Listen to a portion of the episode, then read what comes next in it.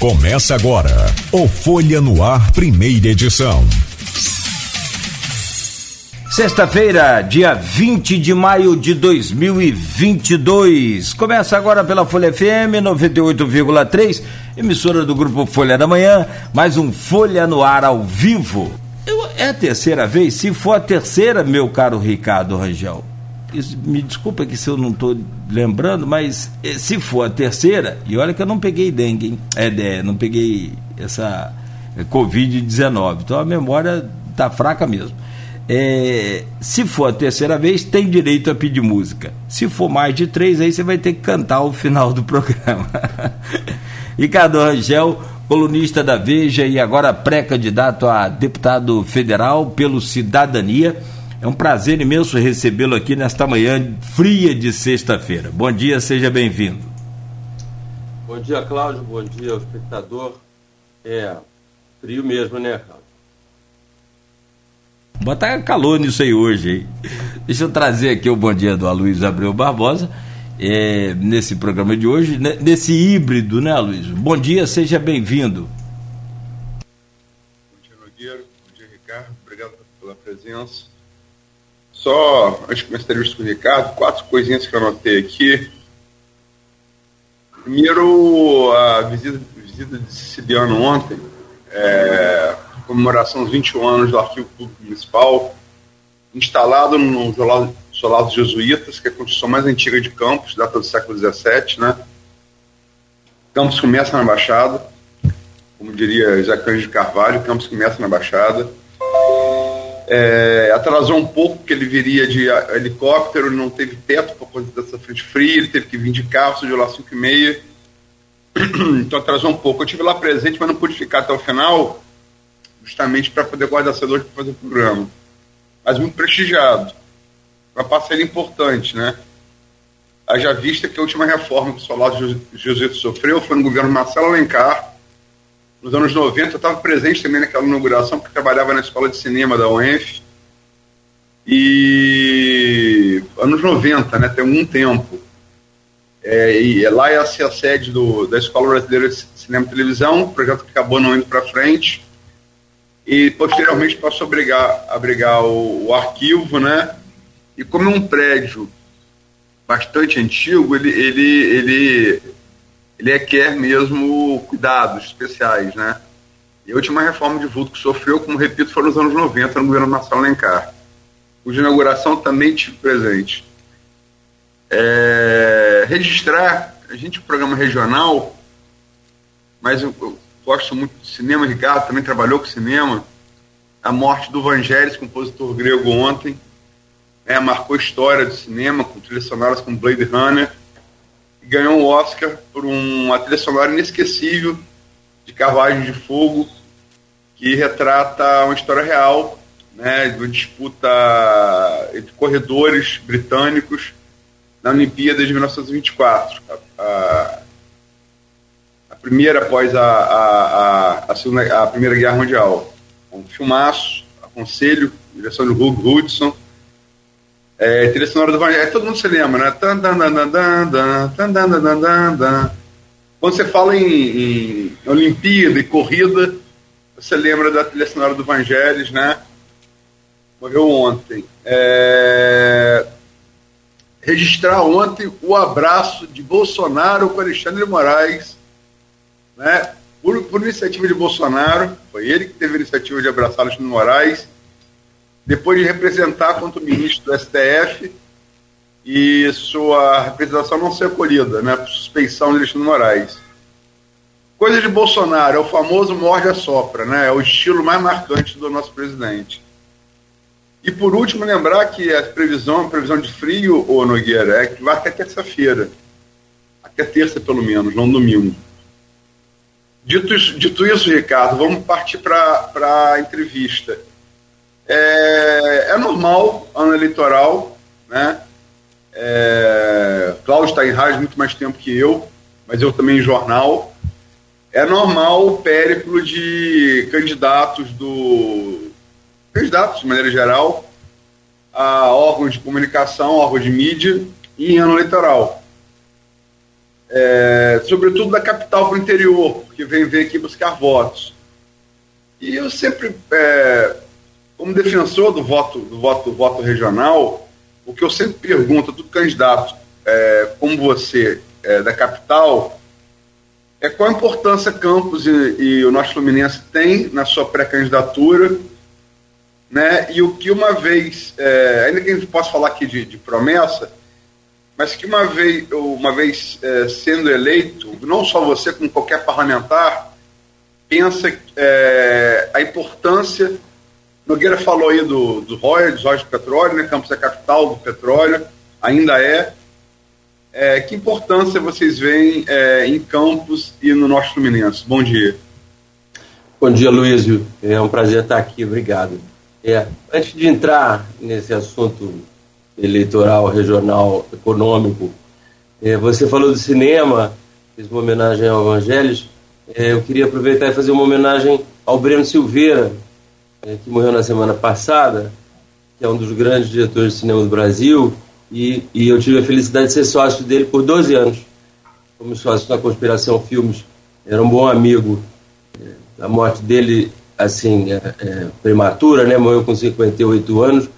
É um, é um choque muito grande para todo mundo que o conhecia, especialmente para quem estava trabalhando nesse momento e, e viu acontecer. Então é Breno Silveira, uma homenagem.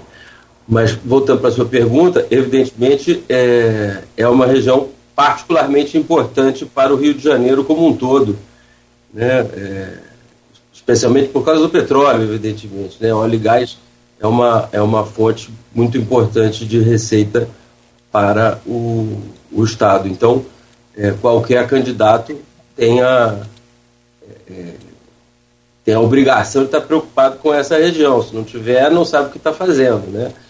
É, você falou do voto regional, é, eu sou favorável ao voto distrital, né? porque eu acho que se cada um entender bem a sua região, é, é muito mais simples. É claro, é, num estado do tamanho do Rio de Janeiro, o, o candidato ir a todos, as, a todos os 92 municípios e conhecer tudo que está acontecendo em cada lugar é, não é não é factível. Mas isso não significa que o deputado, o, perdão, pré-candidato a deputado não tem a obrigação de, de, saber, ter uma boa ideia do que, está acontecendo em cada lugar. Então, voltando para a sua pergunta, é claro que é uma região particularmente importante para qualquer um que vá, vá participar dessa eleição. Né? Campos tem outras características ali, petróleo, logicamente, que aí é, Nogueira falou por exemplo, abriu falando, e não está incorreto, é, na manchete da Folha também, está com um eco.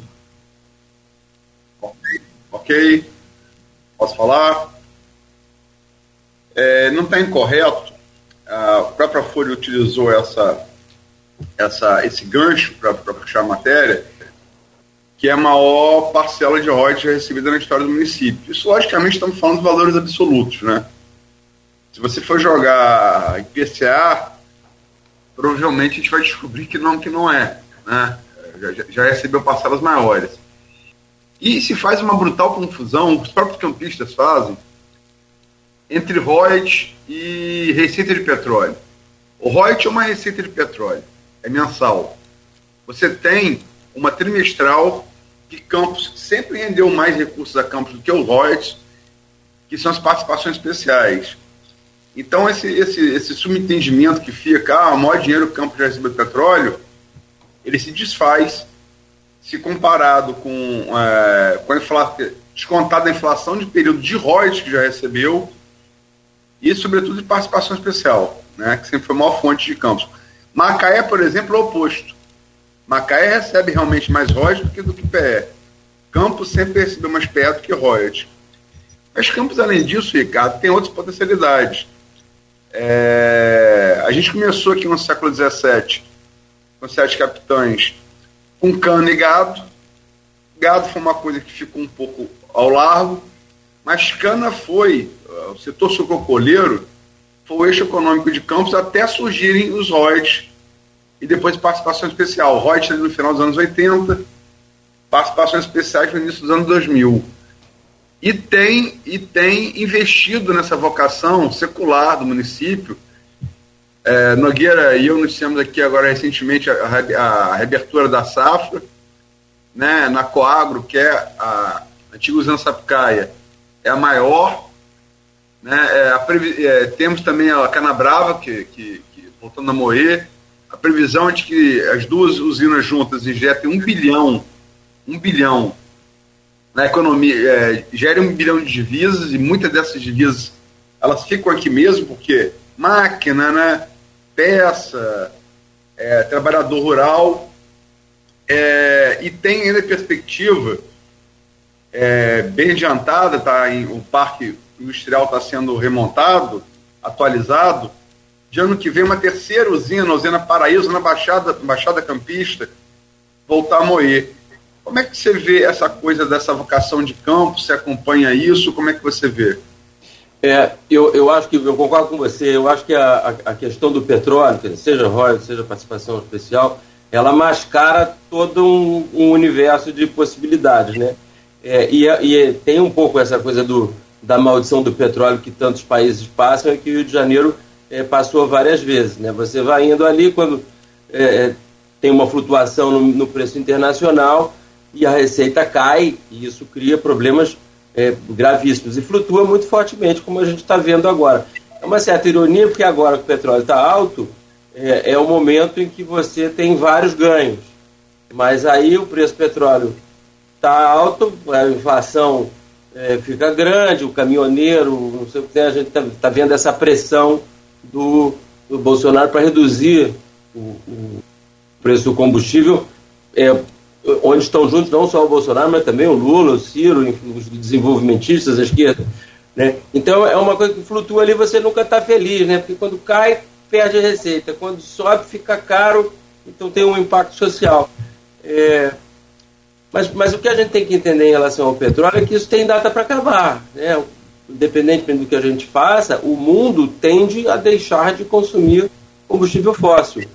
Então nós precisamos é, é, encontrar alternativas e nós aí, o estado do Rio como um todo e as regiões é, petrolíferas em particular. Eu acho que, que a região de Campos tem outras é, vocações históricas, como você está mencionando em relação à agricultura e também em relação à pesca, né? A usina é, é um subproduto da agricultura de alguma maneira, né?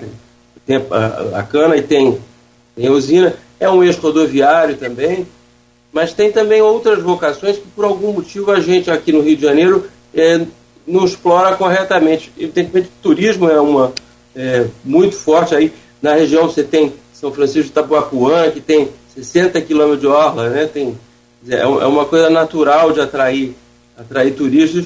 E uma outra coisa que tem no Rio é, uma, é a economia criativa, né? A gente estava falando de cinema, é, software, coisas desse tipo.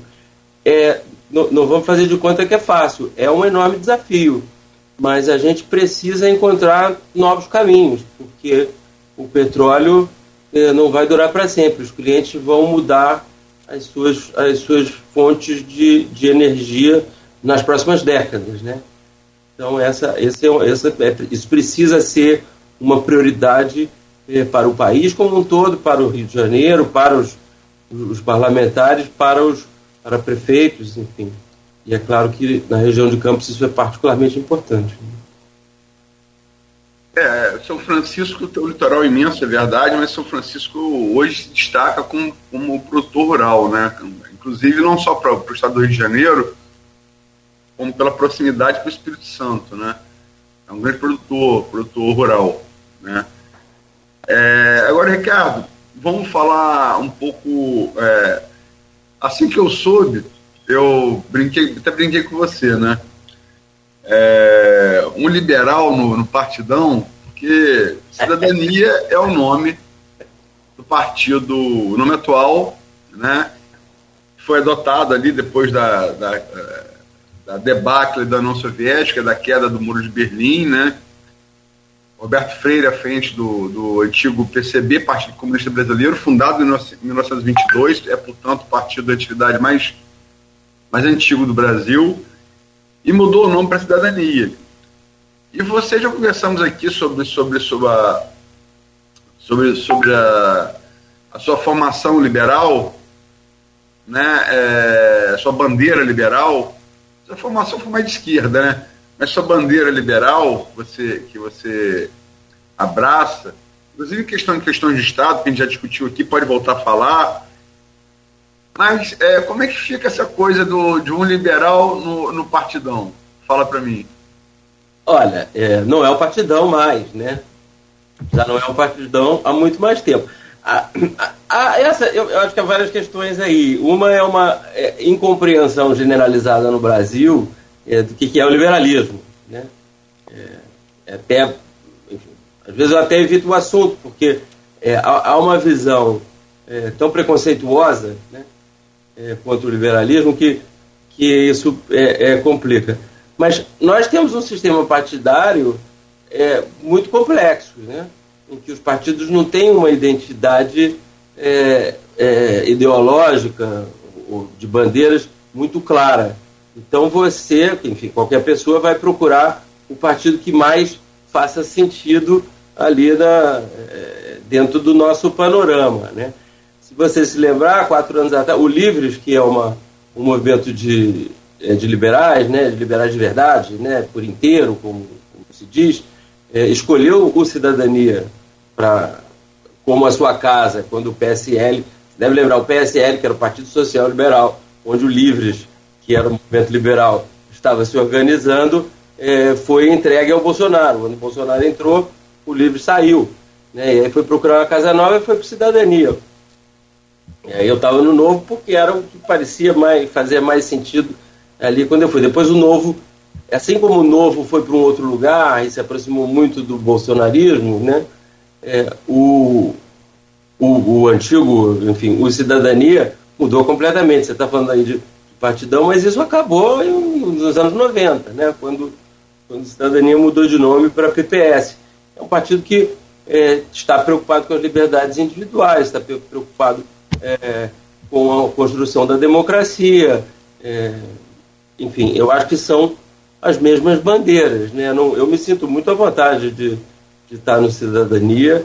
É, tem essa, essa questão histórica, que, evidentemente, se o partido se mantivesse assim, eu não estaria lá, mas o partido mudou muito e eu acho que, o, que é o partido mais é, de centro. Ali, claro, tem gente aqui ainda de esquerda, de centro-esquerda, mas é um partido que ainda que acredita em justiça social, que é, o, que é no, na luta pela justiça social, que é uma coisa muito importante num, num num país tão injusto quanto o nosso, mas entende que é preciso respeitar a iniciativa privada, é preciso respeitar a responsabilidade fiscal, tem que ter uma política econômica sensata, porque as bandeiras é, de justiça social são muito parecidas, né? inclusive entre os liberais. Né? Bolsa Família, por exemplo, é um projeto desenvolvido por liberais de ponta a ponta. Né?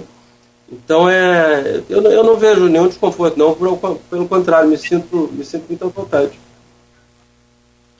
É, eu, pensando na pauta dessa, dessa entrevista ontem, é, eu me lembro que um, um, debate sobre esquerda e direita que promoveu aqui. Conseguimos promover um debate civilizado de esquerda e direita, é, isso em 2018 e me lembro que eu fui mediador, a representante da esquerda foi a assistente social Vanessa Henriques, e o da direita foi é, o liberal, como você, liberal mesmo, genuíno, é, professor da FAFIC e especialista em finanças, Igor Franco. E Sana Jimenez, que é advogada e socióloga, estava no, no, no, tava nas, nas primeiras cadeiras do debate, foi na, foi na foi no Uniflu, né? Centro Universitário do Norte Fluminense. E ela falou, quase se lamentando, a saudade que ela tinha quando o debate era PT e PSDB. Né? Como eu falei, logicamente, que o, o, a, o partidão se tornou primeiro PPS, você lembrou corretamente, depois Cidadania, com a debacle do, da União Soviética, a queda do Muro de Berlim em 89 e a queda da União Soviética em 91. Mas, é, é, é, é, de certa maneira, é, usando essa coisa da Sana que a Sana falou, é justo falar que, que os antigos tucanos têm saudade. Há uma saudade do debate PT e PSDB, como há também um pouco mais para trás uma saudade do debate entre liberalismo e marxismo. Diante do debate que a gente tem hoje no país. Eu acho que, que naturalmente existe, existe essa saudade, porque havia um debate. Não é, a questão, eu acho que não é a saudade do debate entre PT e PSDB, eu acho que é a, saudade do debate que não, não há mais debate, né? O que há hoje é xingamento, né? Então é era é claro que era muito melhor, era muito mais civilizado. Ainda que é bom lembrar, é, o PT passou oito anos pedindo o impeachment do, do Fernando Henrique, né? Então esse debate não era assim tão civilizado. Talvez fosse mais civilizado, mais petistas achem que talvez fosse mais civilizado do que era, porque tinha muita canelada, o negócio se pegava muito pesado, né? Mas eu acho que havia uma preocupação em relação ao que você queria para o país. E agora é, nem tanto, é uma questão mais de fígado, né? Você fica com, com ódio do outro. Eu vou fazer uma, uma ressalva aqui. Se você fez uma, um, um, um debate direita e esquerda e tinha um liberal de verdade e um, um e um, um, cara de esquerda, um petista, não era muito entre direita e esquerda, porque a direita são os conservadores. Né? Os, os, liberais, inclusive, originalmente, a palavra esquerda foi inventada para identificar os liberais. Né? E os socialistas, Marx é, veio do liberalismo. Originalmente a briga era entre conservadores e liberais, quando a esquerda, o socialismo não existia. Né? É, a gente fica com uma coisa aqui que tem um monte de conservador que se diz liberal, porque é, é, mais simpático do que da União. Tem reacionários que se dizem liberais. Né? Você vê um cara como Paulo Guedes, não tem nada de liberal. Essa história de liberal na economia e não liberal no resto é, não existe. Né? Isso, é, isso é, um, é, é um. Ontem eu estava conversando com um amigo, Pedro Doyle, isso é um, é, uma, é um rebranding, é né? uma marca nova para o velho conservadorismo e até para o reacionarismo. Né? Mas é claro que a gente sente muita falta de um debate.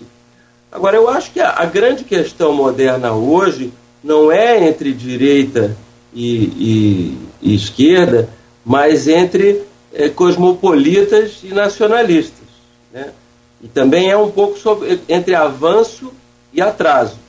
Você, você vê, tem gente que quer levar o Brasil e o mundo de volta para os anos 70, de volta para os anos 50. Tem gente querendo levar o Brasil de volta para o século 17 tem gente querendo trazer o Brasil para o século XXI, porque a gente continua no século passado, né? E a gente continua discutindo coisas do século passado.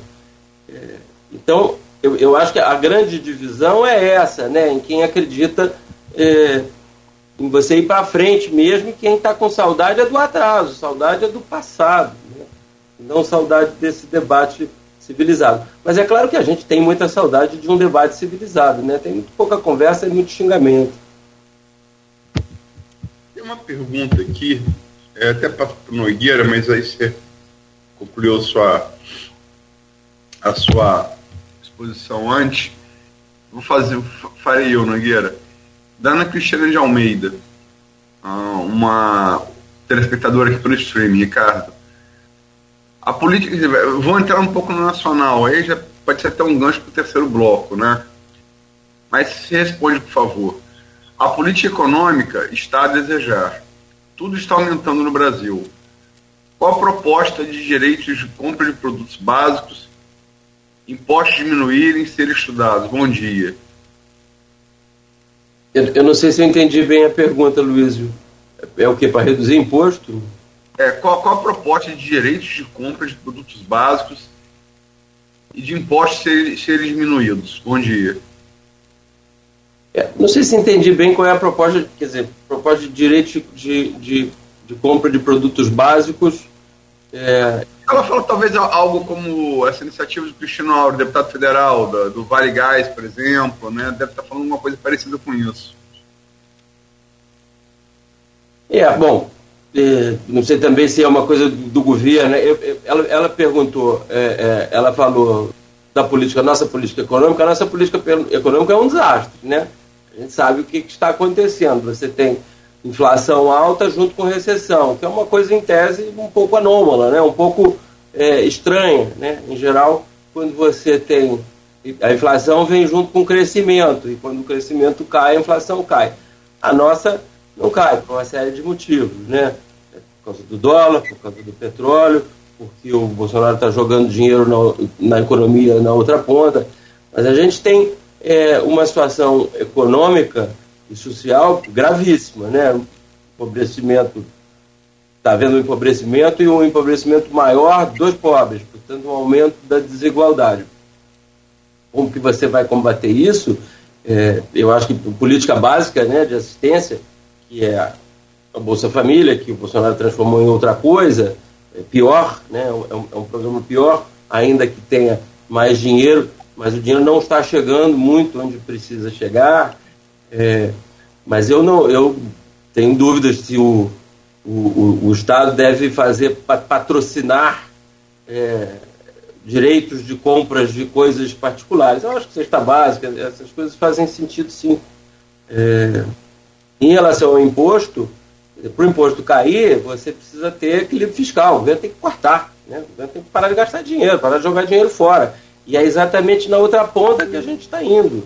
A gente está indo no, no, no sentido é, de gastar cada vez mais. É um, é um ano eleitoral, é, o governo está jogando um, um, volume de dinheiro na economia enorme, inclusive via orçamento secreto, né? como a gente sabe, 36 bilhões desde que o governo começou, é, isso faz, é, faz uma diferença. Né? Não sei se responde bem a pergunta.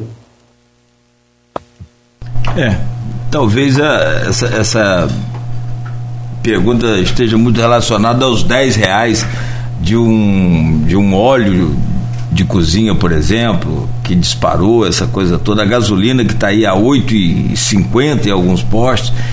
E a vida. Isso a gente fala gasolina, mas a Luísa lembra aqui todos os dias dos taxistas, dos motoristas de aplicativo, que também sofrem mais ainda com o aumento maior percentualmente do gás natural veicular. É, deixa eu retomar então. Eu, eu acho o seguinte: você precisa, eu acho que você precisa ter um foco, dizer, não, essa parcela da população precisa de ajuda é, e ajudar, né? que é o que o Auxílio, que o Auxílio Brasil faz.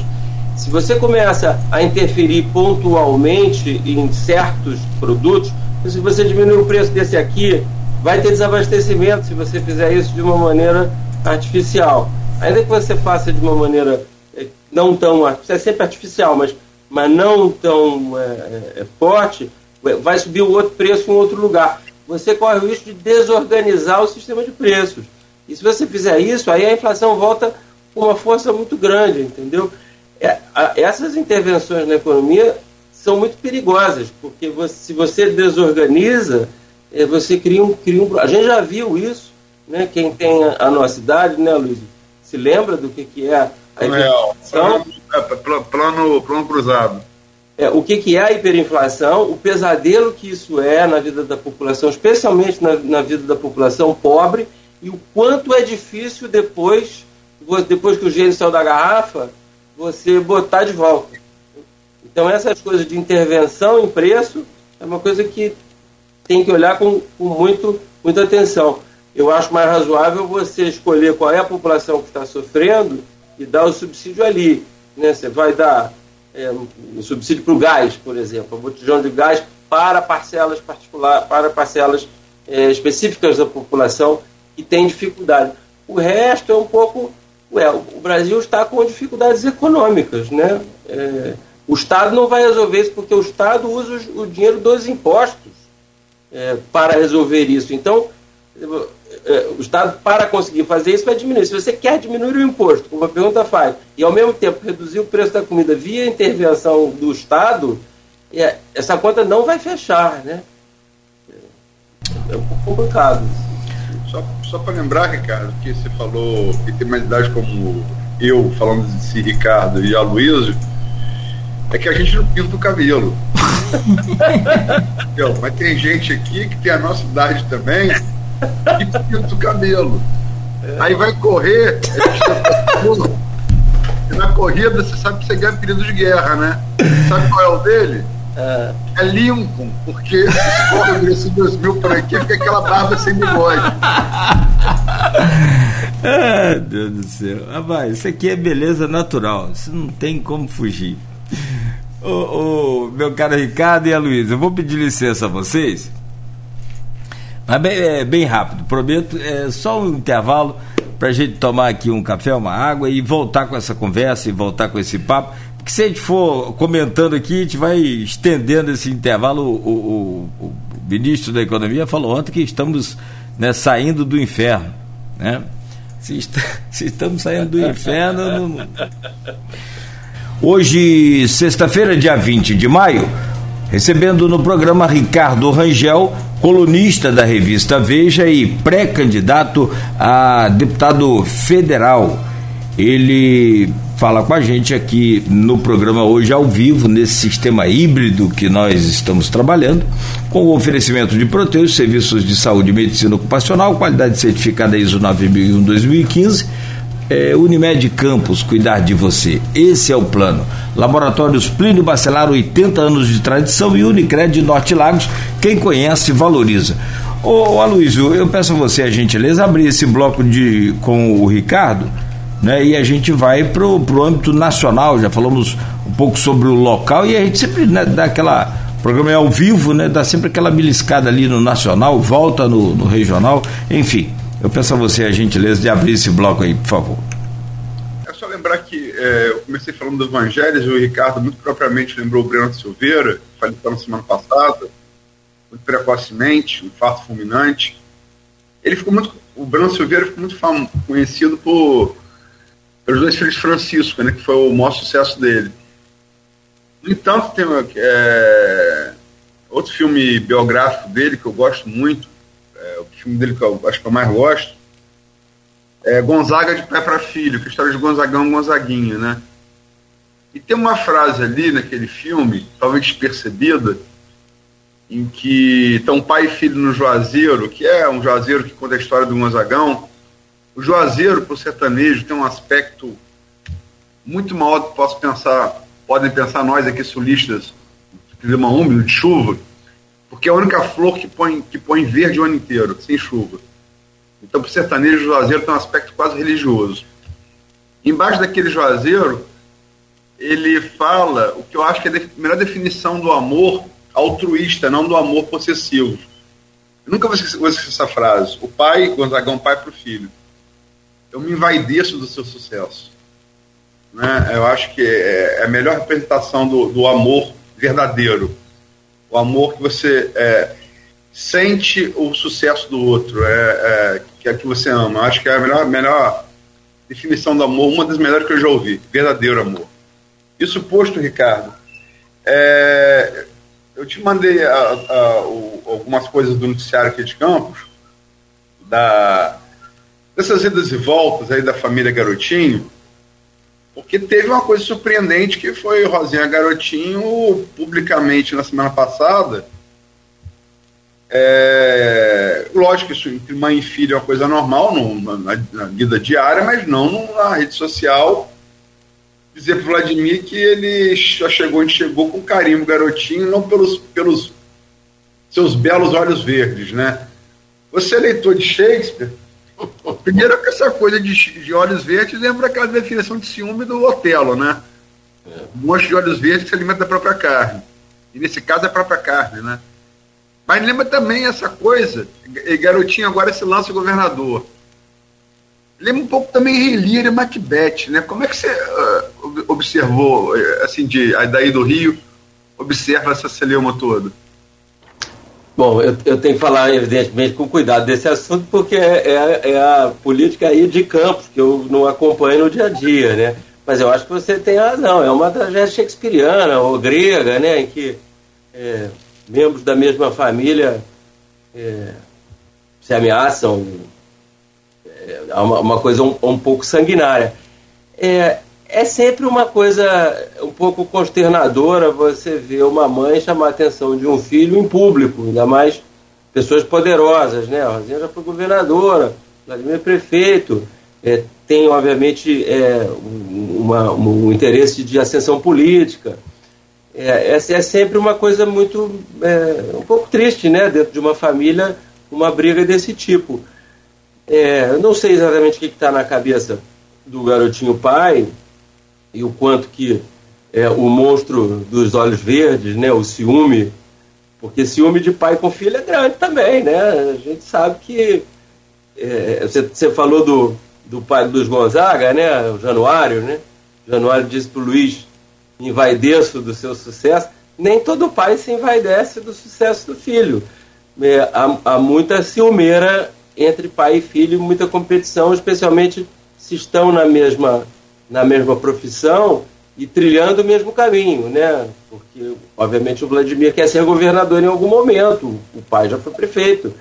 É, então, ah, isso aí. Agora, o Vladimir precisa governar, né? Então ele não pode só ficar ali alimentando a briga com os bacelar que o, que o pai quer que seja, ou ele precisa, ele precisa de, de verba do governo, então ele tem que tá, tem que estar tá, se entender com o Cláudio Castro. Agora, isso é uma coisa que político entende, né? Então você deveria conversar e combinar na mesa do jantar em casa, em vez de discutir isso no Twitter.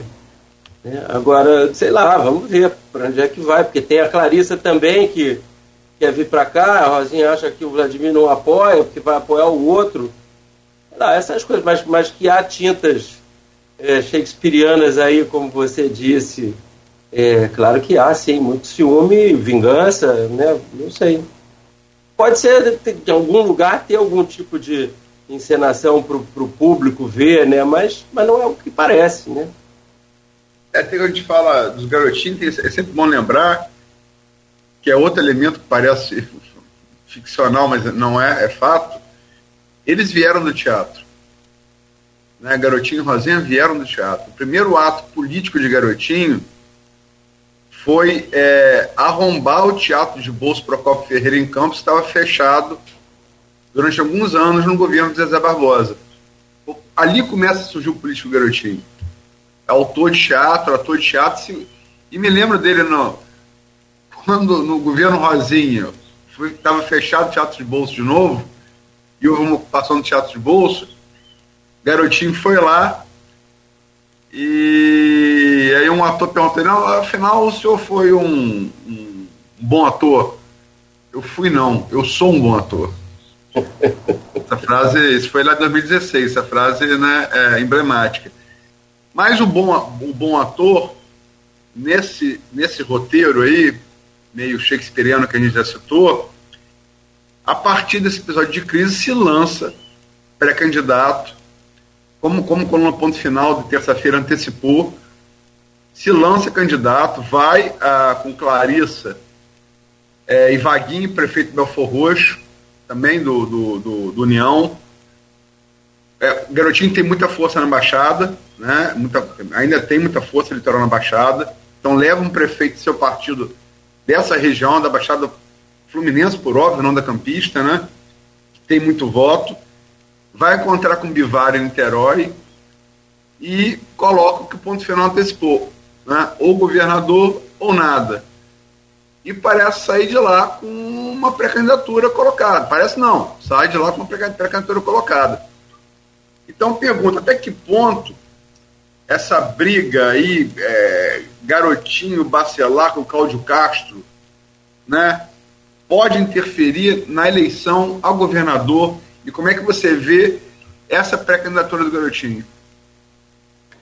É, eu, eu não sei se o. Eu, eu não sabia desse passado é, teatral do, da, da, família Garotinho interessante. É, não sei se o Garotinho foi um bom ator. Hoje eu acho ele um pouco canastrão, né? pouquinho. É, eu, eu, não, eu não acredito muito nessa pré-candidatura. Eu acho que é uma, uma movimentação política ali de.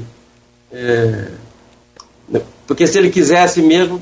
É, não sei, não, não vejo. Eu acho que é, é uma, uma, uma, uma questão de equilíbrio de poder ali com, com o Cláudio Castro. Não sei exatamente o que, que o garotinho pretende, mas eu acho que é uma coisa ali para deixar o Cláudio Castro um pouco na defensiva.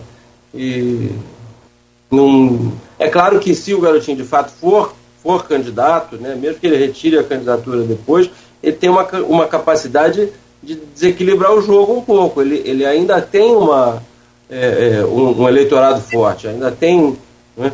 Então é, eu acho que ele pode atrapalhar um pouco o, o jogo do Cláudio Castro ali. Mas eu acho que é mais isso, acho que é mais uma movimentação política, um posicionamento, do que uma disposição efetiva de ser, de ser candidato, até porque eu não, eu não acho que ele consiga vencer, né? Então, acho que é um pouco por aí. Assim, parece, parece é, tanto para os analistas da, da, da equipe, parece ser isso. É, ele queria atrapalhar, porque ele tira voto do Castro. Né? Ele não tira voto de Freixo, ele tira voto de Castro. Claro. Garotinho tem muito voto na Baixada Fluminense, tem muito voto na Serrana e tem muito voto no Norte e Noroeste Fluminense. Fato, tem. Para ser governador, dificilmente. Para ser deputado federal, o carro que você postula, por exemplo, ou estadual, certamente. É quase como uma pulha de 10. É... Mas no momento, na primeira pesquisa em que Castro supera Freixo, o garotinho está no jogo, não, não parece ser uma, uma, uma, uma, uma disputa aí tentando neutralizar talvez a influência de Rodrigo Bacelar com Cláudio Castro, dizendo assim, ó, eu também, eu também tenho cacife e posso te atrapalhar. Eu acho que é exatamente isso que está acontecendo, né? Porque o Bacelar está muito forte no governo Castro, é, então eu acho que é, eu acho que é essa briga de poder que no fundo é regional, né? É, no fundo é uma, é uma briga ali deles, dessas duas famílias é, pelo poder e pela, pela capacidade de influenciar o governo. Né?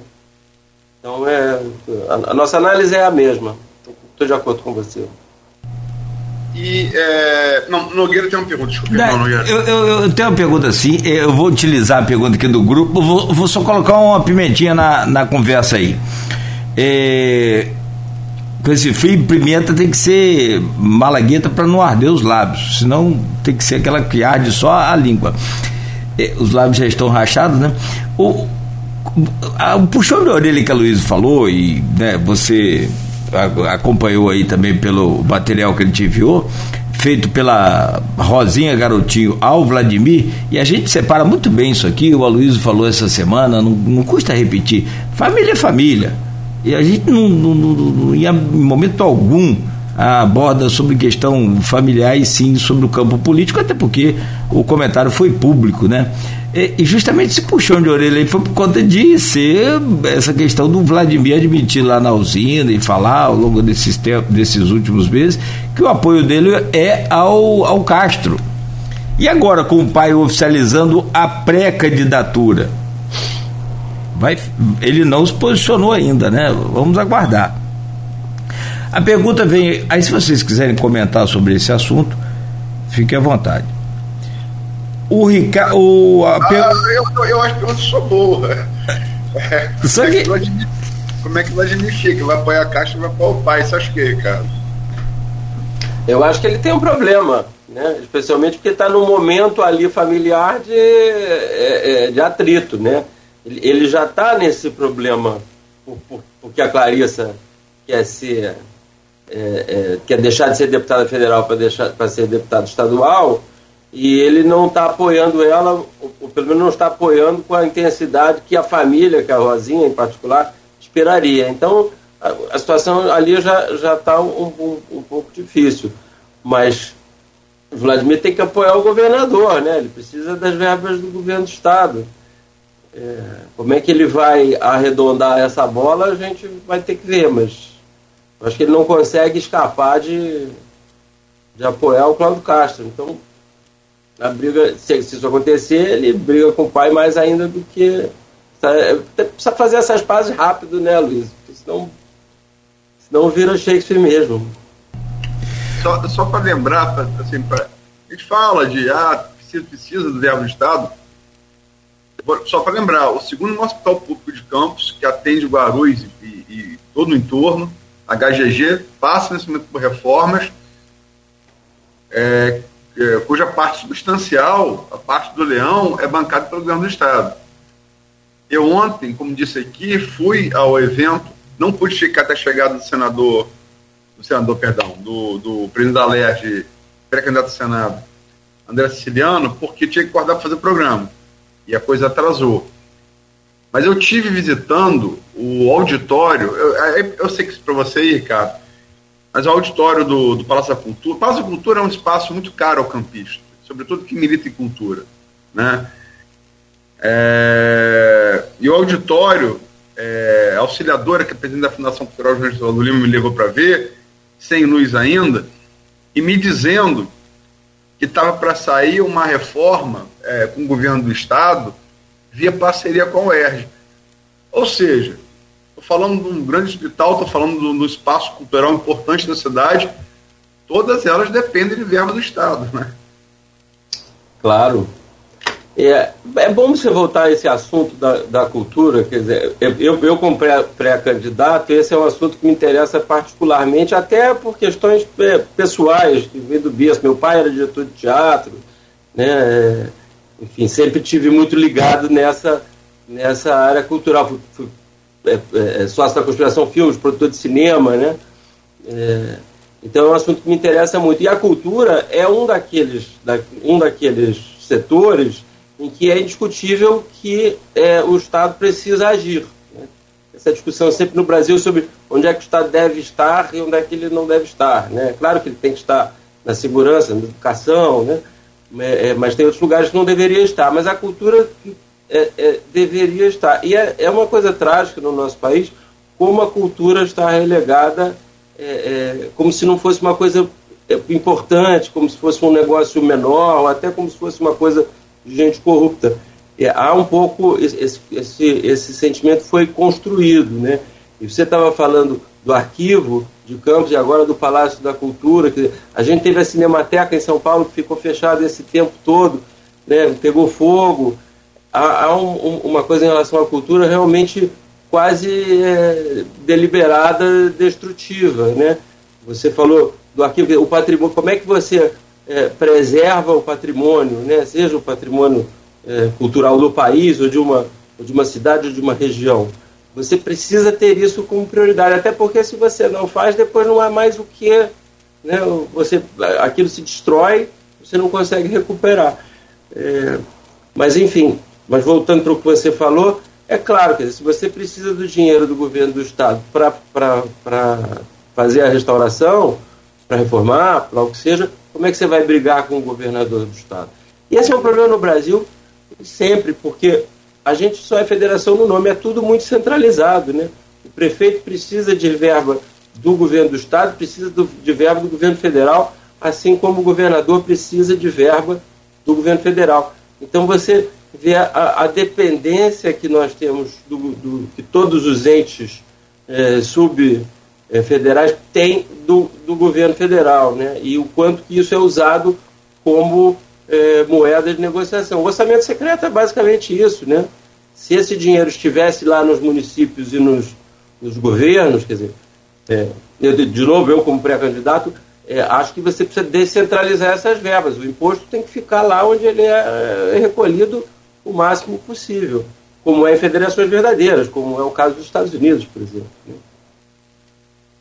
Bom, Ricardo, aqui no, no grupo de WhatsApp do programa e do blog Opiniões, que é do, do Aloysio, tem uma pergunta da Silvana Venâncio, que é jornalista, mora aqui na cidade de Bom Jesus, e ela deixa aqui a pergunta para você. Ricardo, é, o que se dá a última pesquisa, que se dá a última pesquisa ao governo do Rio de Janeiro, onde Cláudio Castro está na frente é, nessa corrida. Será que continua o medo da esquerda?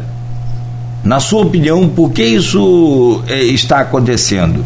E só para quem acompanha aí a gente, a pesquisa, inclusive, está lá no, no, no, jornal Folha da Manhã, também divulgado, da Quaest, ela traz aqui, Genial Quaest, né? Governo do Rio, Castro tem 25, Freixo 18 e Neves 8%. Pelo menos os, os três primeiros colocados aqui. É, Silvana, né? Silvana. Eu acho, é, acho que, Silvana, você tem razão. É, é, essa coisa contra a esquerda é muito forte. Eu acho que isso aí era de se esperar. O, o Freixo é aquele candidato que a gente diz que tem é, piso alto teto baixo, né? Ele sempre larga bem, mas ele não chega. É, ele, ele não chega lá, ele não cresce, né? E eu acho que isso é. É claro, ele, ele é um bom parlamentar, né? ainda que eu discordo do, do Freixo em muita coisa, ele é um parlamentar sério e tal, tanto aqui na LERJ quanto na Câmara Federal. Mas, mas na, para o executivo, ele é um colecionador de derrotas, né? Perdeu várias vezes.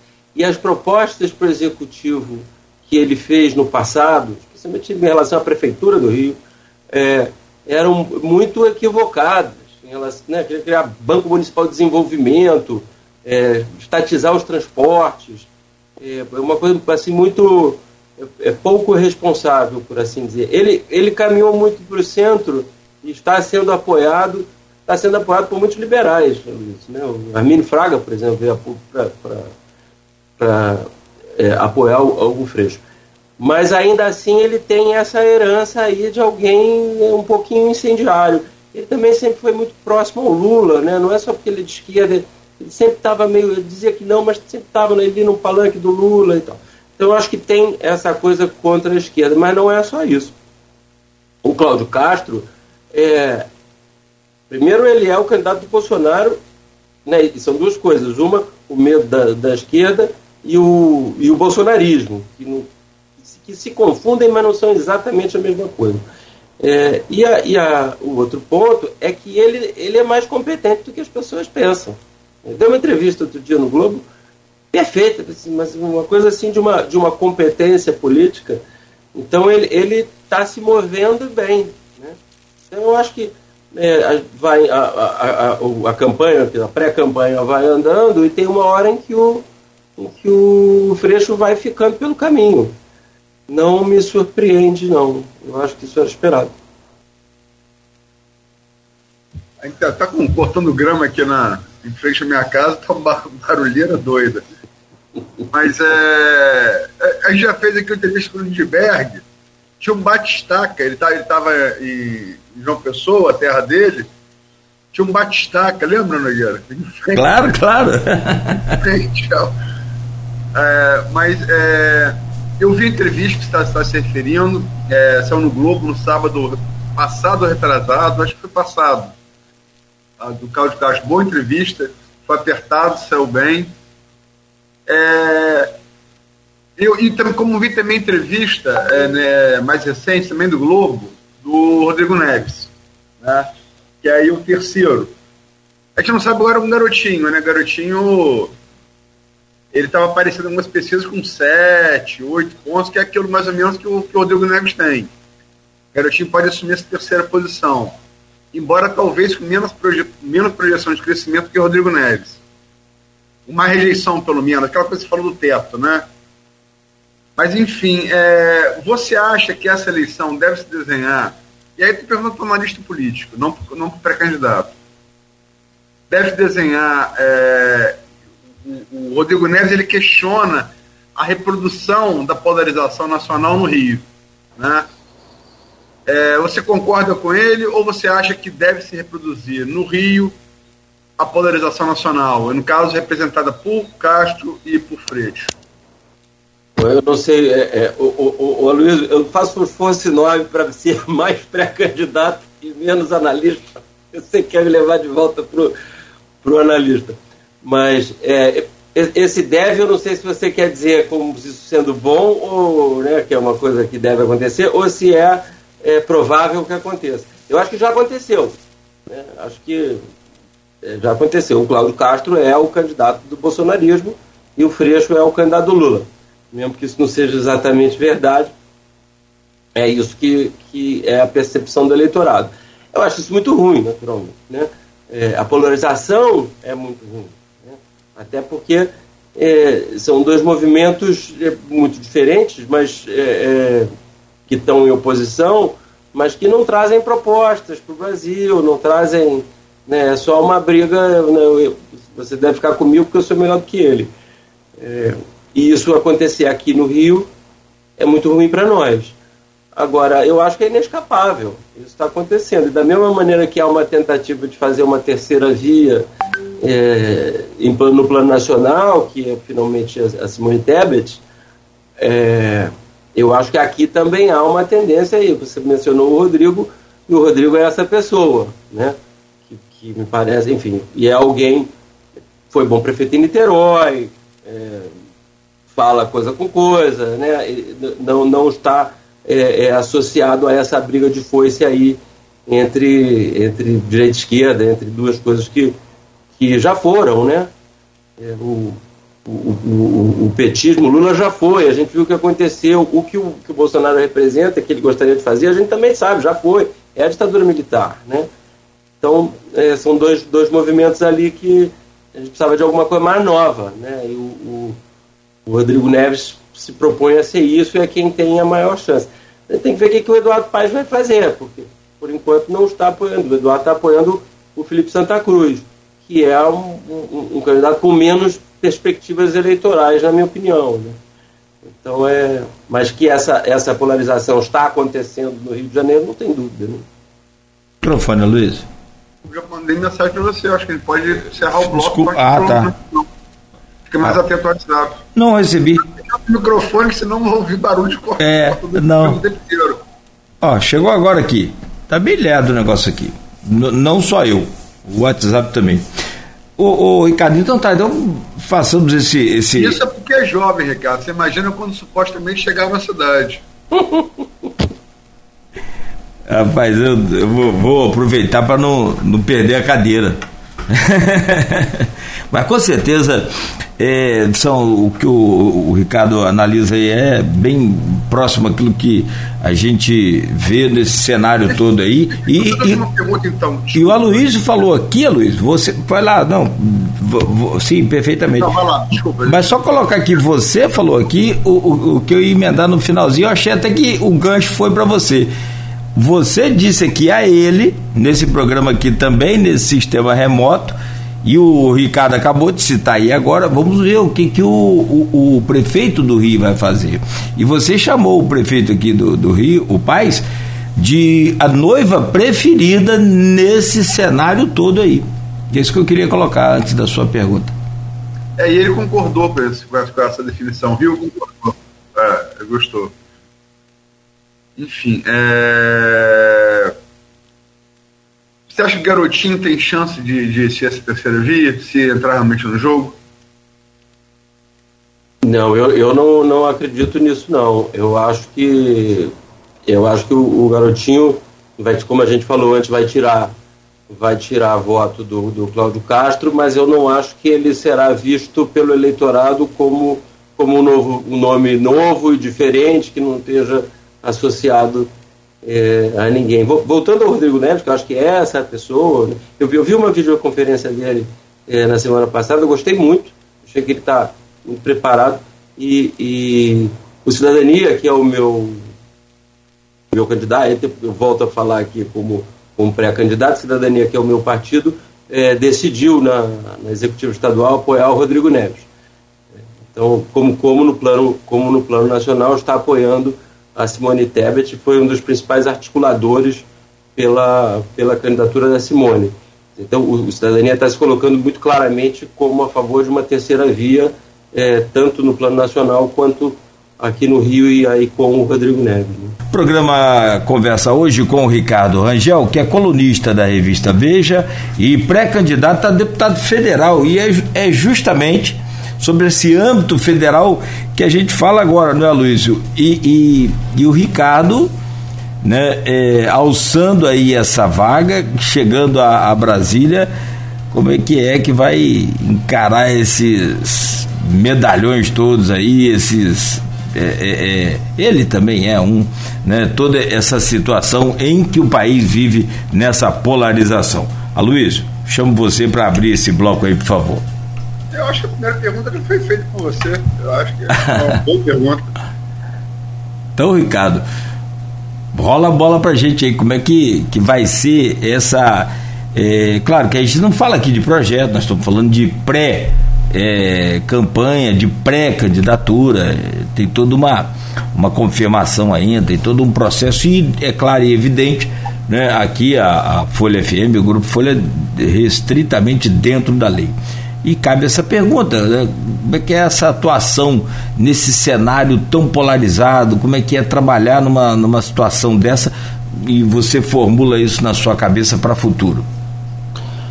Olha, eu, eu acho que é, a, a, o, o, está muito polarizado e, como eu disse, é, isso não é bom, não é bom para o Brasil e são dois projetos antigos, né? O, o Lula parece que quer nos levar de volta para os anos 70, o Bolsonaro às vezes dá a impressão que quer nos levar de volta para o século 17.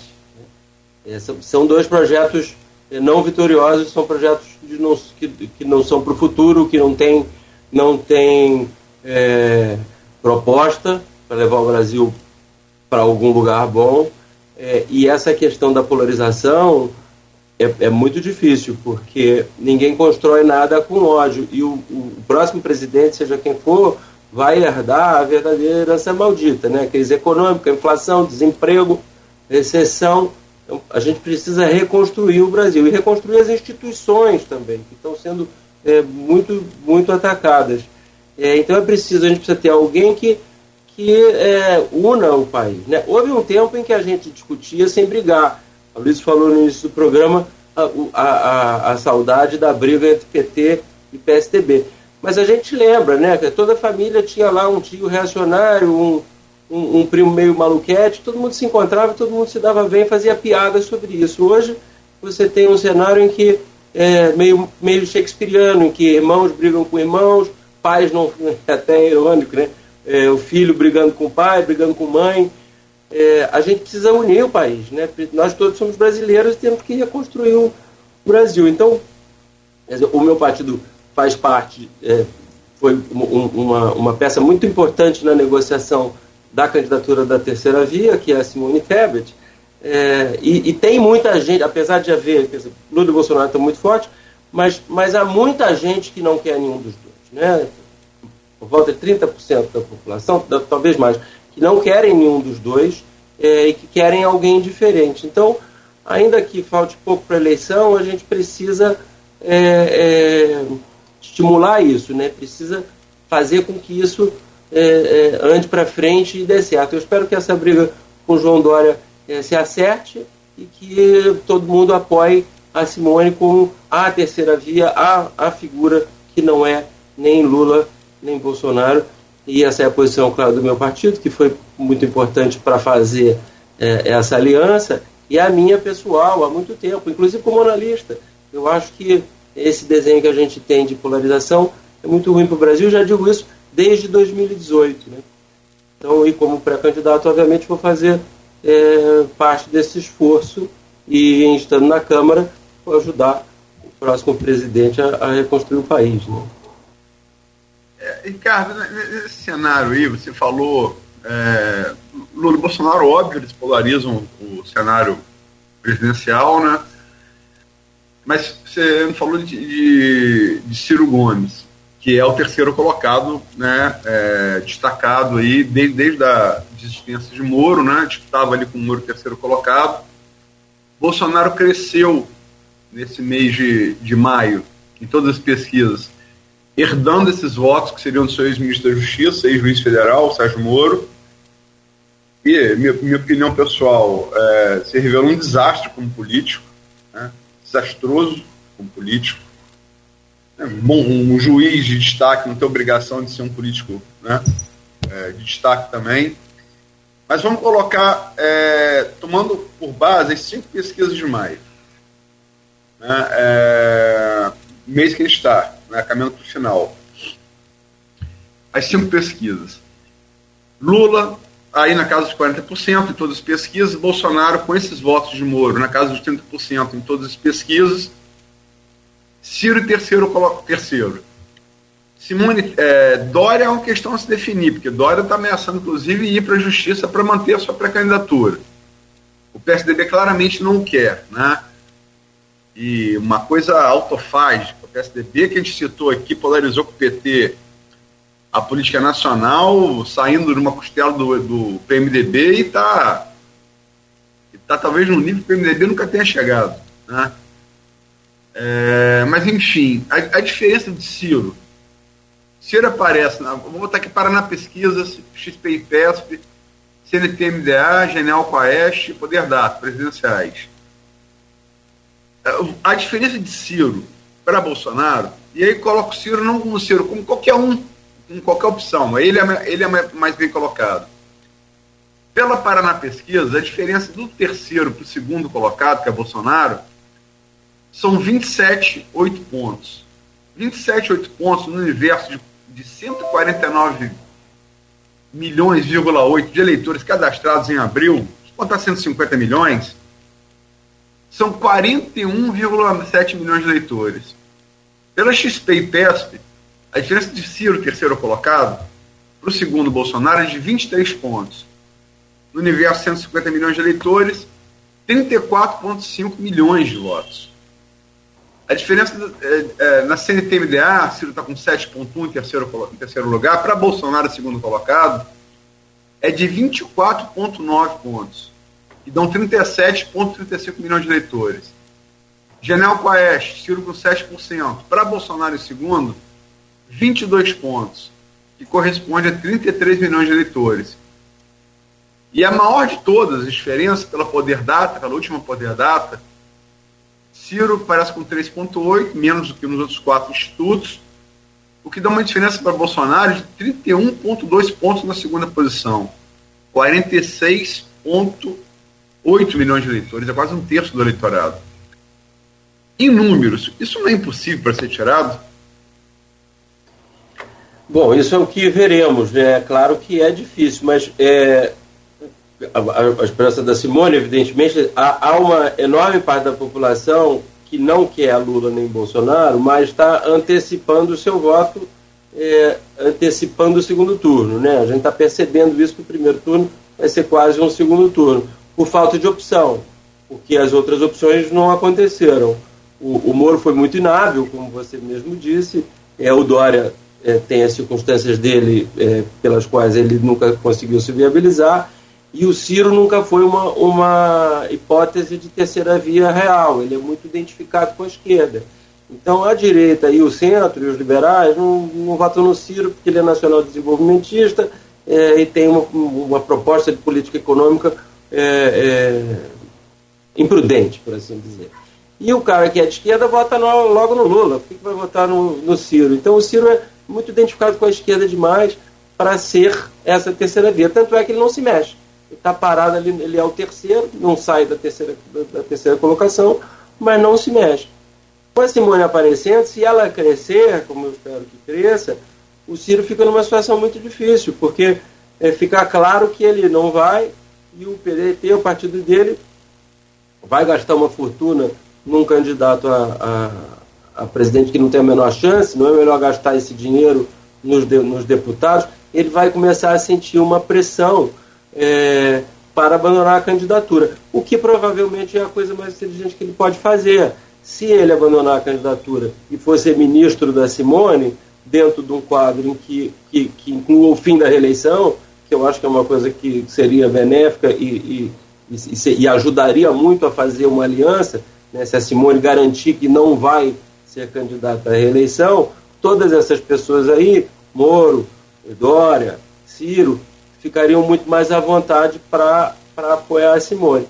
Então, você pega um cara como o Ciro, por exemplo, com um histórico de, de sucesso na educação. Se ele for ministro da Educação, alta visibilidade, ele pode ser um candidato a presidente daqui a quatro anos. A mesma coisa com o Dória. Se o Dória ficar brigando, ele vai, ele vai fracassar e, e, e vai, vai é, é, ter um tal desgaste que vai cair numa espécie de limbo que pode destruir a carreira dele. E tanto Ciro como, como Dória podem ficar com a pecha, é verdadeiro ou não, justo ou não, de serem os responsáveis por enterrar a terceira via e, e, e, os responsáveis por votar no segundo turno Lula e Bolsonaro, que é aquela coisa que todo esse, esse setor aí do centro não quer. Então é, eu acho que é muito perigoso, tanto para o Ciro como para o Dória, insistir nessa candidata, nas, nas suas candidaturas. Porque a candidatura de, de, de terceira via é a Simone, não são eles. É, eles só podem atrapalhar, o que é muito ruim para a biografia política deles. Né? Mas vamos ver se vai haver essa gravidade que atraia todo mundo para o barco da Simone. Eu acho que ela deveria anunciar logo que ela vai ser a favor do, do fim da reeleição. Né? É, mas na verdade, Simone aparece nessas mesmas pesquisas atrás do André Janones né, do Avante, que é um deputado de Federal Mineiro, que é um fenômeno de rede social, sobretudo Facebook. É, não fica difícil, Simone, com um ponto e tal, ter essa pretensão toda, independente do que você apoia ou não. Estou falando aí como, aí como analista, não como é. político. Ninguém disse que é fácil, né? Fácil não é. Mas eu acho que o fato de não ser fácil não, não significa que deva ser abandonado, até porque é a única hipótese de não ser nem Lula nem Bolsonaro. Mas dito isso, a Simone, diferentemente de todos esses outros, né, Moro, Dória, Ciro, ela está jogando parada e calada. Né? Ela praticamente não, não fez declarações. É, pequenos avanços. Teve um momento em que é, o machismo da política brasileira tentou relegar ela para a vaga de vice né, do Eduardo Leite. Aí ela apareceu assim: não serei vice de ninguém. Mas ela falou muito pouco, ela apareceu muito pouco, enquanto que os outros estão na mídia, em geral, brigando, né? em geral, fazendo confusão. Dória brigou muito com o seu próprio partido, o Moro brigou com seu próprio partido, depois brigou um pouco com a União Brasil, é uma, uma insistência ali, e a Simone não. Nas próximas pesquisas, talvez já na próxima, o nome do Dória não vai aparecer. Vai aparecer só o nome da Simone. Aí a gente vai ver o que, que vai acontecer. Da mesma maneira que o Moro saiu da pesquisa e esses, esses votos migraram para o Bolsonaro, como era esperado, é, o Dória saindo na pesquisa, os, os votos migram para Simone. Né? É o esperado, pelo menos. Então vamos ver, ainda tem quatro meses, vamos ver o que, que, que, que vai acontecer. Mas o que é importante é que a Simone é a única hipótese. O Dória já mostrou que não vai, e brigando na justiça, então, com o PSDB, aí é que não vai mesmo. E o Ciro também já mostrou que não vai. Então, ou é, ou é ela, ou é essa polarização aí, Lula-Bolsonaro mesmo. Eu vou, eu vou retomar aqui, quer dizer, Simone, Simone, não, lógico, uma senadora, teve destaque na CPI da, da Covid, tem uma história familiar também na política, né? A casa dela era caso de resistência à ditadura militar, como diz que não existiu. É, mas Simone não tem o vulto de Ulisses Guimarães. Aliás, eu não, não conheço parlamentar que tem o vulto de Ulisses Guimarães vivo. Também não é grande demérito. Não conheço parlamentar no meu tempo de vida que tem o vulto de Ulisses Guimarães. Parlamentar brasileiro, pelo menos. Não conheço. E Ulisses, sendo, tendo todo esse vulto, foi abandonado pelo PMDB na campanha eleitoral de 89, abandonado, de maneira até covarde, ingrata, uma figura de, de vulto tão elevado. O MDB, hoje MDB, é, foi MDB, PMDB, agora é, MDB de novo, uma parcela considerável dos seus caciques, sobretudo no Nordeste, aí o nisso aí, organizando jantares para Lula, está com Lula. E tem uma, uma parte considerável do MDB que já é governo não vai se tornar governo, já é governo. Tivemos ministro do, do, do, do, do MDB no governo Bolsonaro. Né? Líder de, de Senado do MDB no governo Bolsonaro. É, líder do governo Bolsonaro do MDB, do Senado. O, o, MDB, que é o partido de Simone, e aí usando a lembrança do grande Ulisses, já não está dividido entre Lula e Bolsonaro? Em, em grande medida está. É, e, e, na verdade, a gente tem que dizer: a terceira via até hoje não se viabilizou de uma maneira concreta, não é por acaso, é porque ninguém quis. Né? O MDB tem uma parte que é Lula e outra parte é Bolsonaro, o União Brasil é, em geral, Bolsonaro, o PSDB está cheio de Bolsonaro, né? a começar pelo Aécio, né? que se abraçou com Bolsonaro, o PSDB é bolsonarista em vários estados brasileiros, que é a questão é, do presidencialismo, né? do, da gravidade que o, que o presidente exerce. É muito poder, ele atrai para sua órbita, especialmente num, num, país como o Brasil, que tem um pacto federativo, que você precisa de dinheiro, de verba federal, as pessoas migram para lá. E se você tem um presidente que ainda por cima está jogando dinheiro na mão dos políticos, orçamento secreto, etc. e tal, e a qualidade da representação política no Brasil, como a gente sabe, é, é, é, é muito é, precária, né? É, é, preciso melhorar. Há muito bons pré-candidatos É, e um, né, o que eu acho que é importante é melhorar a qualidade da representação política no Brasil.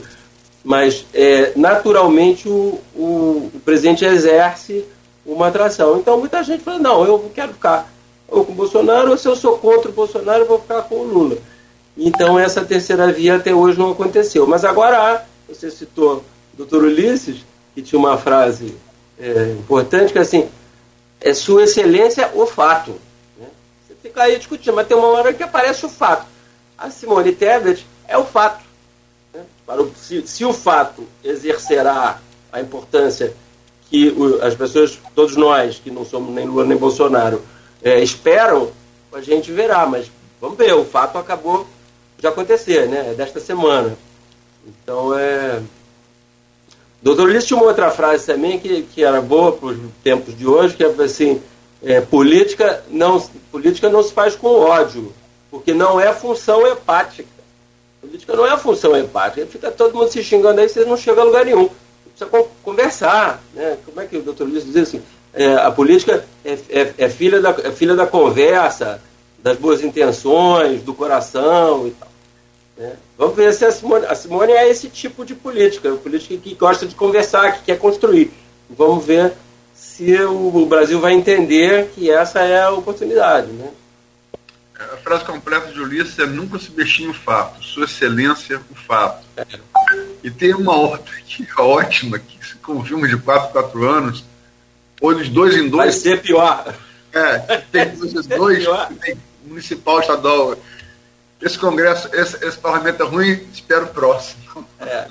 Não sei, que, não sei que vocês estão reclamando, eu acho esse congresso muito melhor. Mas como, doutor Ulisses, muito melhor, o congresso é perto. Não, muito melhor do que o próximo. Mas eu tenho esperança de que. Eu não estou aqui por acaso, eu tenho esperança de que o próximo congresso possa ser melhor. Eu acho que essa frase do doutor Ulisses é uma blague, e ela foi dita num contexto especial ali daquele, daquele congresso que estava sendo muito criticado porque tinha, tinha o Centrão, né, o Centrão estava nascendo ali e tal. É, e, e, e, então ele disse essa frase é, que aquele congresso estava achando muito ruim. Veja, aquele congresso era o congresso que tinha é, Tancredo Neves, é, doutor Ulisses, Teotônio Vilela, Mário Covers, Fernando Henrique, é, Montoro, Montoro estava ali, não, já tá, era governador na segunda. é, é. é, enfim, é, era, era um dos melhores congressos da história do Brasil. De lá para cá, a gente só piorou, né? E, e se as pessoas não se, se as pessoas, os eleitores, né, os cidadãos, não se interessarem por política, não descobrirem quem são as pessoas em quem eles vão votar, como em geral não, não se interessam, né? 90% do eleitorado escolhe o deputado federal em quem vai votar na semana da eleição e depois não lembra mais. Quer dizer, aí obviamente você vai ter um Congresso ruim. Congresso é sempre um reflexo da sociedade. Né? E a nossa sociedade não está bem, né? Então, é... Agora, é, Ricardo, é, é, vai lá, Nogueira, que você pergunta. É, não, eu, eu gostaria de colocar um cenário aqui, se não for é, fugir dessa pauta, que você ia trazer nova aí, esse assunto novo, ou essa pergunta sua. É, é, Ricardo coloca a Simone, que ainda não, não surge nas pesquisas, mas ele já disse, né, a gente já comentou aqui, agora as próximas terão, como a terceira via. E aí eu já tento ir lá adiante um pouco desse processo aí, só num, num cenário né, figurativo, claro, evidente. Eu acho que a Luiz usou um termo agora recentemente, foi, não, me perdoe, Luiz, se foi no ponto final ou se foi num artigo, mas em sã consciência, né, a gente sabe que se não surgiu um factual aí, se não surgiu um extraordinário, como por exemplo foi o caso da facada, essa eleição vai para segundo turno, né? E indo para segundo turno, dois cenários. Então, primeiro, sem a Simone Tebet, Lula, Bolsonaro, Bolsonaro, Lula no segundo turno. Como fica na, na isso é claro, você vai falar isso pelo partido, pela, né, mas na sua avaliação, como fica a Simone Tebet nesse segundo turno? E indo para o segundo turno, a Simone Tebet com Bolsonaro, como é que fica? Ou, ou até mesmo num terceiro, com Lula, como é que fica essa. Porque eu, eu, acredito que a Simone vai mais tirar voto do, do Lula do que do próprio Bolsonaro. Então, num cenário desse, desses três cenários aí, como é que você avalia essa configuração de apoio e de é, parceria, negociação política? É, Cláudio, haverá segundo turno com toda certeza. Aconteça o que acontecer. É, a, a, rejeição dos dois principais candidatos, Lula e Bolsonaro, é, é fortíssima. Né? Fortíssima. É, o, os petistas gostam de acreditar que tem uma, aparece uma pesquisa e não vai ganhar no primeiro turno. O Lula não ganhou no primeiro turno nem quando ele tinha 85% de aprovação. Agora que ele tem 40% de rejeição, é que não será.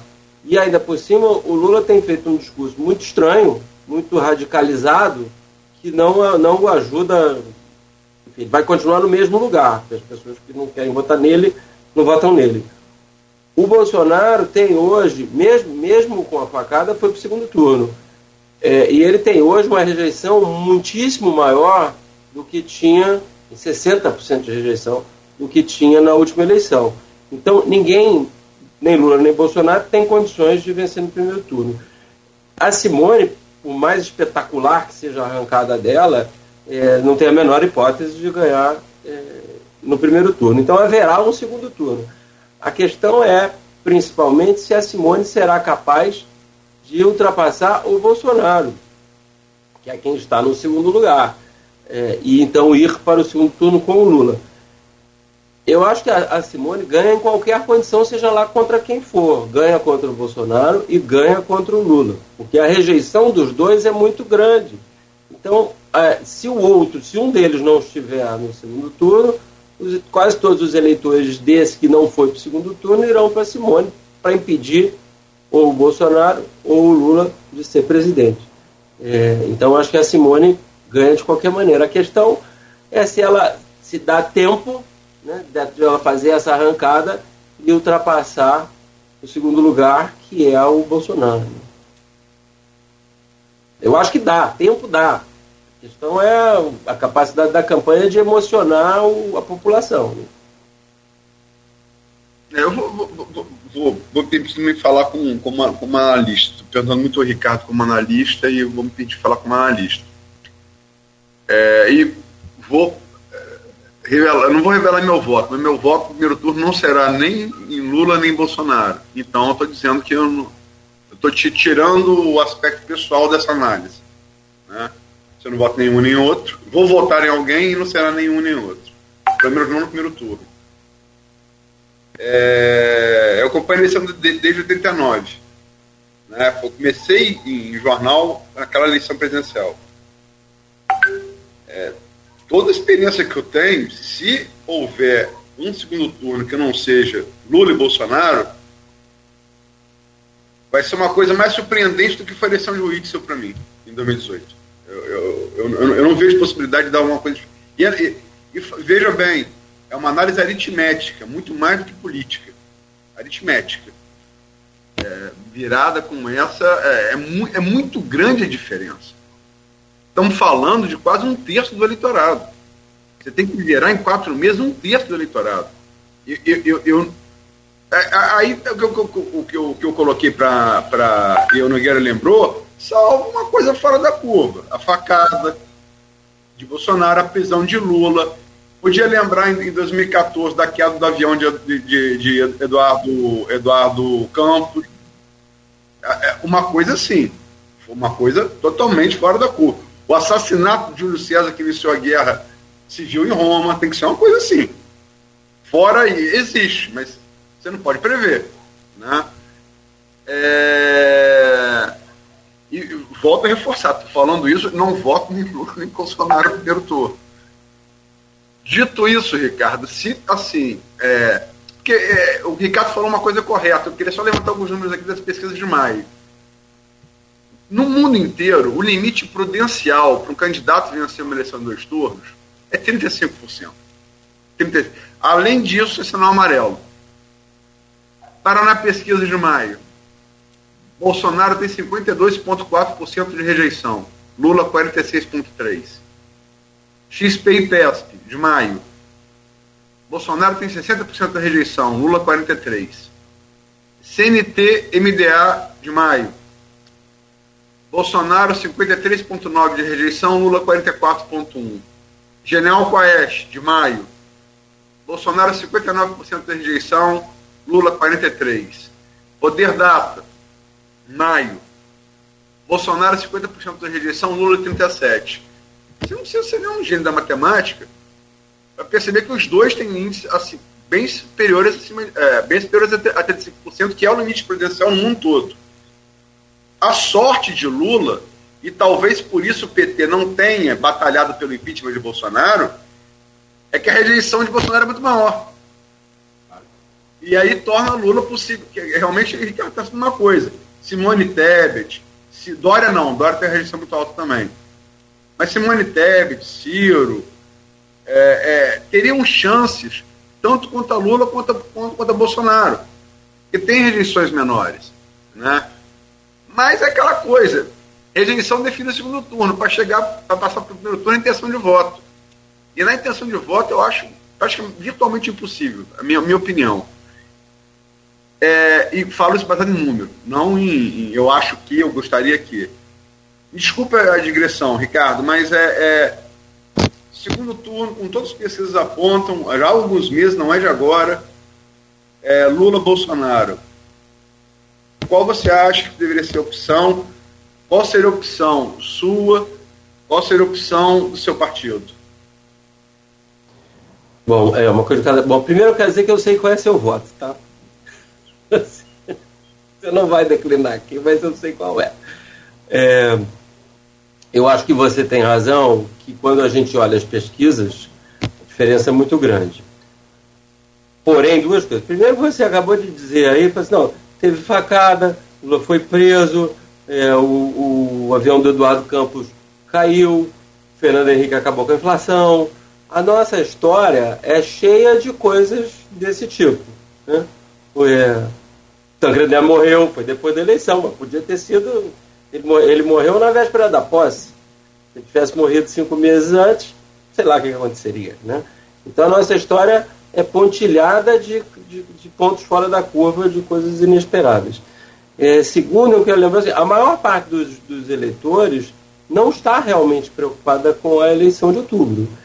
Quem está preocupado com a eleição de outubro somos nós que estamos no jogo. E algumas, é, é e algumas pessoas que são muito interessadas. Quem está preocupado mesmo são os, os, jornalistas que acompanham o assunto e é, os, os, políticos ou pré-candidatos. Né? É, duas categorias nas quais eu me incluo. Então eu penso em política 24 horas por dia. Mas é, a maior parte dos eleitores não está preocupada com isso. Então quando você olha quanto que o Bolsonaro tem de intenção de voto e quanto que o Lula tem de intenção de voto, essas coisas não estão cristalizadas. A gente precisa lembrar também que nós estamos vivendo o tempo das redes, em que as opiniões mudam em minutos. Se você olhar como são as, as pesquisas, são muito divergentes. As pesquisas não. Você tem que olhar cada pesquisa e olhar a tendência de cada pesquisa, porque as pesquisas em si falam coisas diferentes, sempre. É, por quê? Porque cada pesquisa está olhando um universo, uma amostra.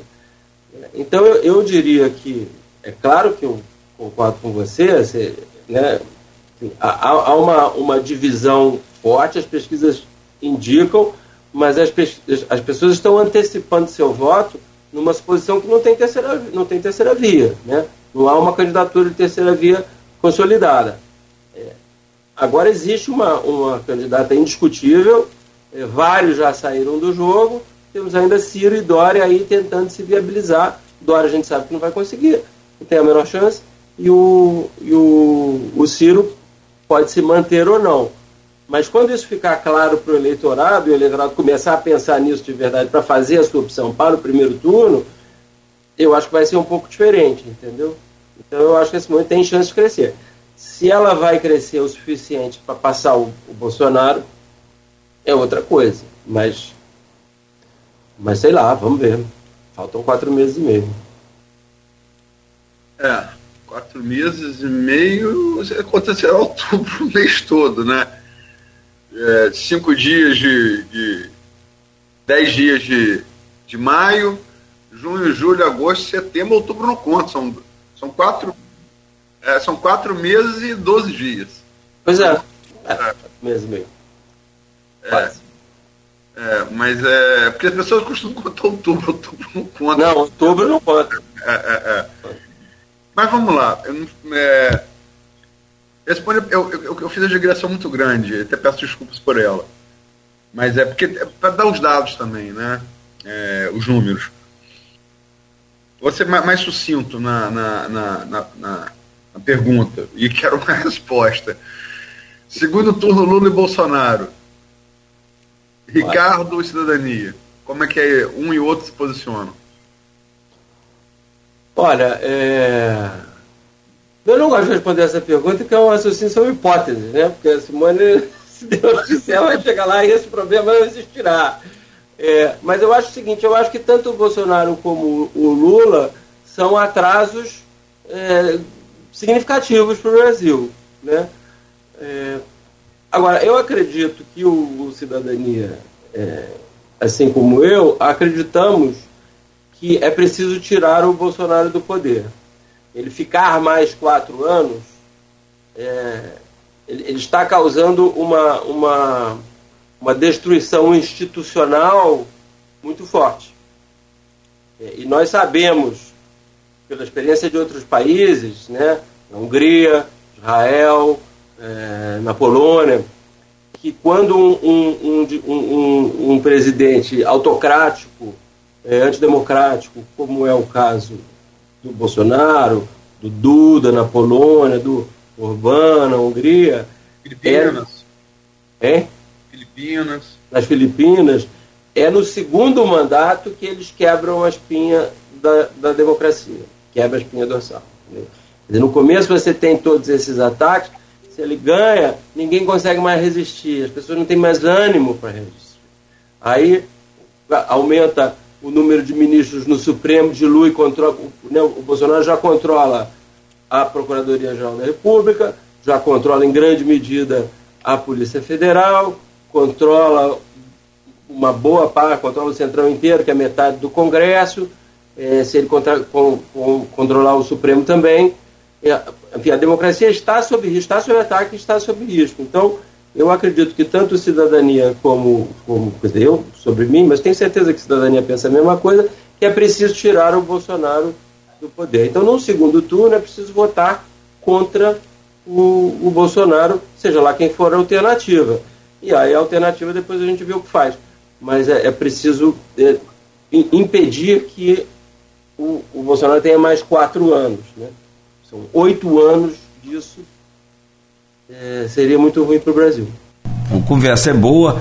O Orlando Tomé está aqui acompanhando a gente também, outra figuraça também que eu aprendi a, a, gostar e conhecer e sigo ele lá também no Twitter. E a você, Ricardo, quero agradecer mais uma vez, nesse momento, não só desejar sorte na sua já brilhante carreira né, como profissional, mas assim também faço na sua é, corrida aí agora à Câmara dos Deputados. Boa sorte e sucesso para você. Muito obrigado por hoje.